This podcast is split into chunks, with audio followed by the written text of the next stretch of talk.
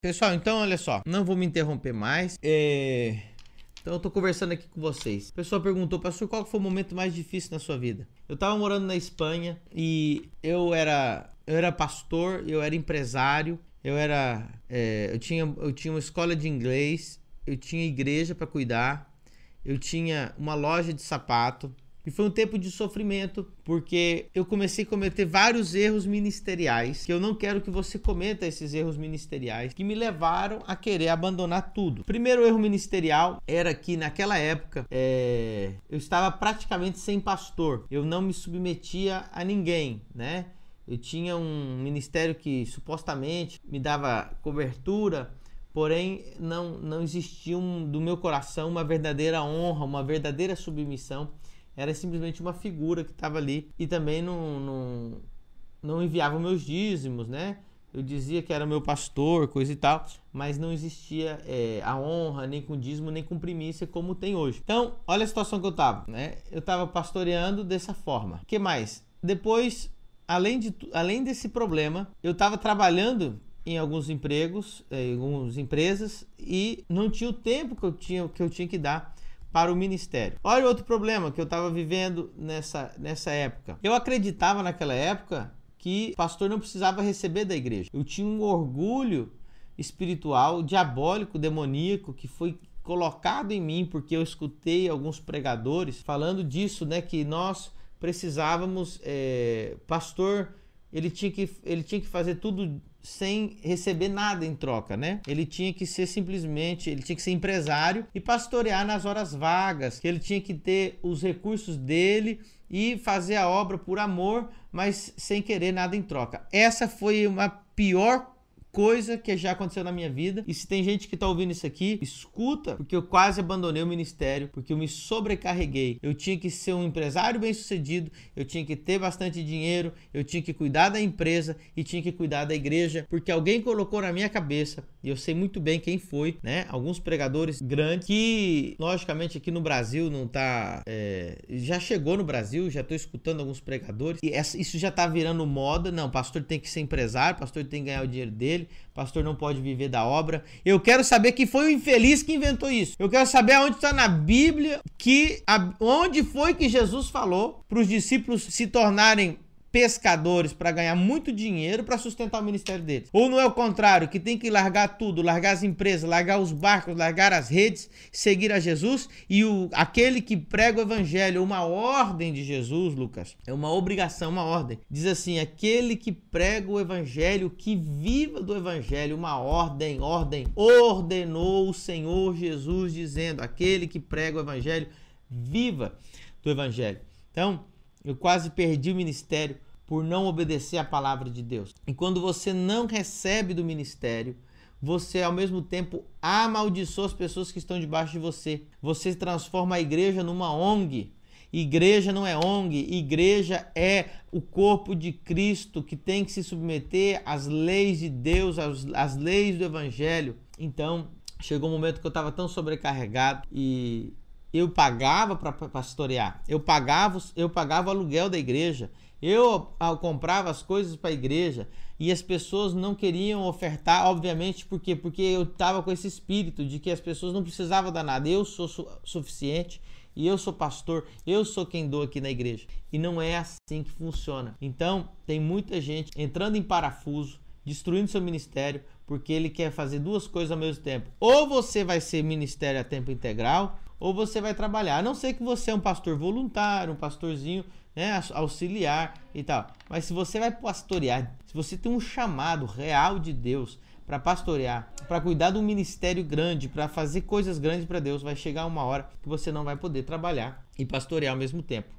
O trabalhador é digno do seu salário. E tem gente que acha que pastor não trabalha, irmão, você está muito equivocado.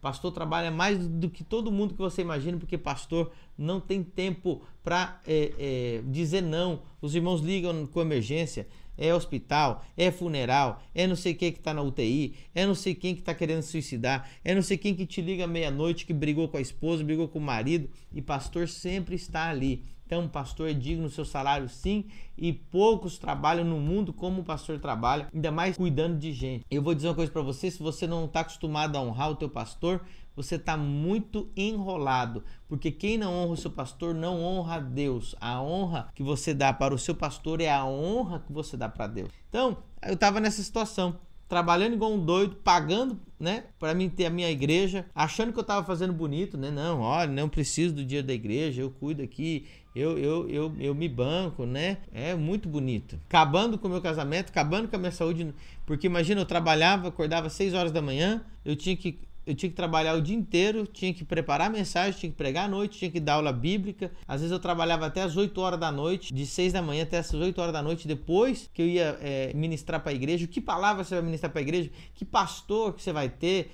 Né? Então, o que, que a Bíblia diz? Um verdadeiro homem de Deus, um verdadeiro aquele que é chamado, que é realmente chamado. Não estou falando desse pastor é, é, é, auxiliar, né? Que é, como fala, voluntário. Não, estou falando aquele que é chamado a tempo integral. Você vai ver em Atos capítulo 6 que houve uma murmuração né, entre os gregos e os hebreus, por causa das viúvas que eram desprezadas no ministério cotidiano, e os doze apóstolos, convocando a multidão dos discípulos, disseram: Não é razoável que nós deixemos a palavra de Deus e sirvamos as mesas. Escolhei, pois, pois, irmãos, dentre vós sete homens de boa reputação, cheios do Espírito Santo e de sabedoria, os quais constituamos sobre essa necessidade. Mas nós perseverar, eh, perseveraremos na oração e no ministério da palavra. Então, os apóstolos nem somente tiveram que abandonar todas as suas empresas, seus barcos e tudo, para seguir Jesus e estar a tempo integral, para cuidar das multidões e, e, e fazer discípulos de todas as nações, né? tiveram que abandonar as empresas.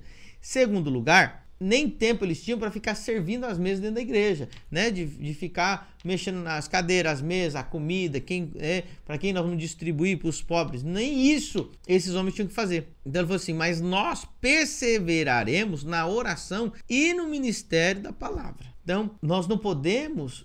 Ah, pastor, mas é, aí tem sempre um filho do, do não sei de, não quero nem falar, que diz assim, não, mas Paulo, Paulo ele não, é, ele não quis ser peso para a igreja, então ele construiu tendas. Eu quero saber quanto tempo ele construiu tendas. Eu quero saber se ele construiu tendas o ministério dele inteiro. Nós estávamos lendo lá em Filipenses ontem, ontem, que quando ele estava em Colossenses, os filipenses sustentavam o ministério de, de Paulo. Então, que conversa é essa? Não, Paulo, para não ser peso, construiu tendas. Por um tempo, por um tempo, e por causa que as, os irmãos tinham o coração fechado e Paulo vai morrer de fome. Não, se você, eu sou pastor e, e a igreja não me sustenta mais, o meu ministério, eu não tenho de onde tirar o sustento. Eu, tô, não, eu vou ter que trabalhar para me sustentar, para não morrer de fome, ok? Mas Paulo diz aqui, ó, em Filipenses 4,16 porque também uma e outra vez me mandastes o necessário a Tessalônica. Falando de dinheiro, que você pode ler aqui, o resto você vai ver,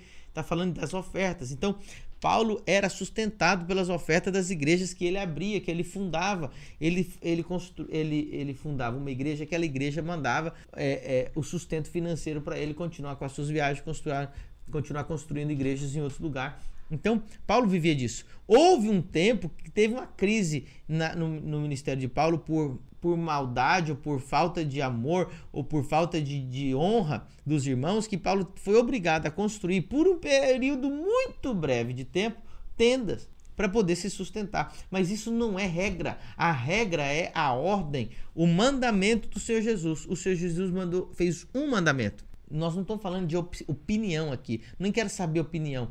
É mandamento. Ordenou o Senhor Jesus, dizendo: aquele que prega o evangelho, que viva do evangelho.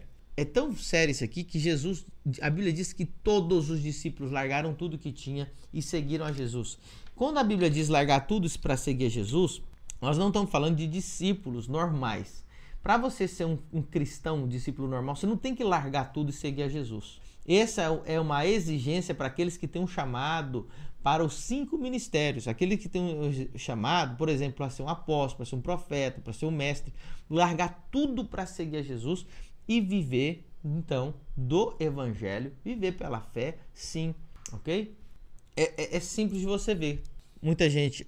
Eu quero até, até tirar aqui algumas dúvidas de alguns irmãos, porque olha só, o jovem rico, Lucas, Jesus chegou para o jovem rico e falou assim: vende tudo que você tem, dá para os pobres e depois vem e me segue. O que, que a gente precisa entender aqui? Jesus só disse me segue para os doze apóstolos e para o jovem rico. Pegou? Posso falar? Pode. Possivelmente ele seria um apóstolo. Possivelmente ele era o quem foi. É... Possivelmente não, é muito claro. Jesus só disse para seguir ele os doze mais o jovem rico. O jovem rico seria o décimo terceiro apóstolo, substituto de Judas e não Matias. Isso está muito claro. Claramente ou possivelmente? Claramente. Por quê?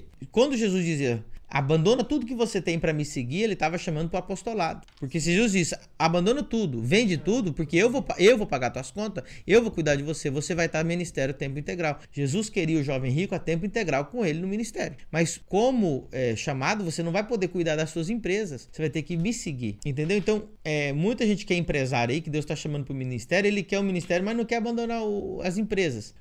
Ou você aceita o chamado, ou você cuida das empresas, porque vai chegar uma hora que você não vai ter tempo. Outra coisa, se você tem um investimento, que o dinheiro entra na tua conta, não, não ocupa o teu tempo, aí o problema é seu. Mas o verdadeiro chamado, o homem para ser um apóstolo, para ser cinco ministérios, na Bíblia diz que tem que largar tudo e seguir ele. E não é uma regra para todo mundo. É óbvio que não é. Imagina que todo mundo tivesse que largar tudo para seguir Jesus, vai viver do quê? Né? As pessoas têm até. É, é, olha o tanto que o povo é ignorante. Que eles acham que Jesus tá com, tem problema com o dinheiro. Não, você não para me seguir, você não pode ser rico. Gente, Onde você colocou isso na tua cabeça que para seguir Jesus você não pode ser rico? Que para seguir Jesus você tem que ser pobre, tem que largar o dinheiro?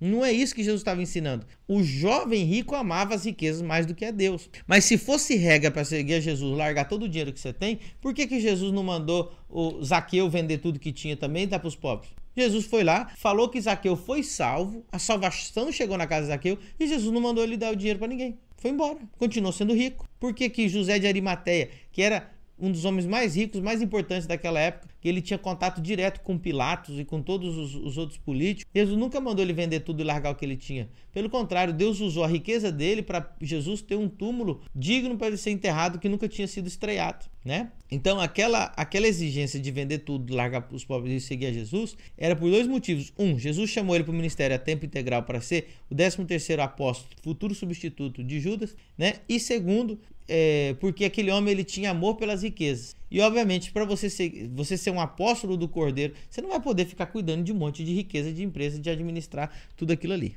Quem consegue entender? Amém? Então, olha a minha situação. Eu estava cuidando de duas empresas, cuidando da minha casa, é, cuidando da, da igreja, da escola bíblica da igreja. Gente, chegou uma hora que eu queria morrer, não queria mais nada. A igreja não, não, não crescia, o povo não ofertava também, porque eu era eu mesmo semeei esse, esse espírito neles de que eles não precisavam, porque eu era o bom, eu era o bonzão que tinha dinheiro para manter a igreja. E aí, aí, em cima disso, abrimos uma rádio, que também quem pagava rádio? Eu comprei uma rádio. Não, vou comprar uma rádio evangélica. Então, gente, tudo isso por não ter pastor, por não escutar ninguém, por não ser pastoreado por ninguém.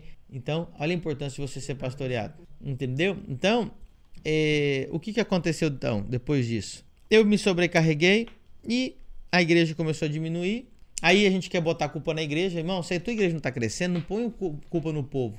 Reanalisa a tua vida, vê o que está acontecendo. Chegou então um momento na minha vida. Agora, eu vou falar uma coisa para você. Nunca deixei de orar, nunca deixei de jejuar, nunca deixei de ter santidade. Meu, eram problemas de falta de conhecimento. Então tem muito pastor, tem muita gente que está me assistindo aqui, que está ouvindo esse podcast, que tem graves problemas ministeriais e, e, não é que ele não ama a Deus, não é que ele está abrindo brecha do pecado, é por falta de conhecimento, como eu estava com falta de conhecimento da palavra. É uma ordem viver do evangelho, quem prega o evangelho, uma ordem, não é tua opinião. Deus não está nem para tua opinião. É um orgulho, Lucas, orgulho. Pessoa é orgulhosa, eu não preciso. Então Deus precisa quebrar esse orgulho. Ele falou assim: você vai viver do evangelho sim, vai viver de oferta sim, para quebrar o seu orgulho. Então, chegou um momento que eu passei a rádio para outro ministério, né? É, falei, agora vou, vou fechar a igreja. E estava che chegando assim no, no, no, no, fim, no fim de tudo. Eu falei, cara, não quero saber mais de igreja, não quero saber mais de ministério. Eu vou cuidar. Aí, aí o diabo usa a tática. Não, primeiro você tem que cuidar da sua família, né? Não, vai cuidar das tuas contas, vai comprar primeiro uma casa, um carro. Olha, olha, olha, onde eu cheguei, Lucas. Cheguei nesse nível. Já pastor, já há muitos anos. Então eu falei assim: não, sabe uma coisa? Eu vou. Olha o que eu falei, olha, olha, olha o que o diabo semeou no meu coração. Para de pregar, para de evangelizar, para com o evangelho, né? Nem igreja eu ia mais. Falei, eu não vou ficar trabalhando, ganhando dinheiro, cuidando da minha família, construir um patrimônio para mim, que isso que é importante. E arrumei um, uma entrevista de emprego para trabalhar em Londres vendendo vinho. Olha só. E era para ganhar bastante dinheiro. E eu tava naqueles dias a ponto de largar tudo me mudar para Londres para começar a vender vinho em Londres, porque foi uma oferta de emprego muito legal, precisava falar inglês, eu falo inglês muito bem. E eu vou falar para os irmãos. Não deu certo a, a entrevista, não deu certo, faltou alguns detalhes de documentação para me mudar para lá, mas eu tava disposto. Se o cara tivesse falado assim, pode vir, tá tudo certo, eu, eu teria eu teria ido. Deus que freou as coisas, documentação não deu certo. E aí eu comecei a reanalisar minha vida. Mas eu entendi que Deus estava me levando para um Deus estava freando meu- as coisas para não dar certo na minha vida, para mim chegar hoje nas conclu- conclusões que eu cheguei, para mim poder ser benção para essas pessoas que estão me ouvindo, para essas experiências, por isso a importância desse podcast, para que essas experiências você não tenha que cometer esses, esses erros, para que você não viva essas coisas terríveis que eu vivi. Estão me entendendo? Então, gente, o que, que acontece? Não é fácil, não é fácil. A gente precisa entender. Então, esse foi o momento mais difícil do meu ministério. Realmente, eu já no meu coração já tinha jogado a toalha, né? E Deus restaurou meu ministério.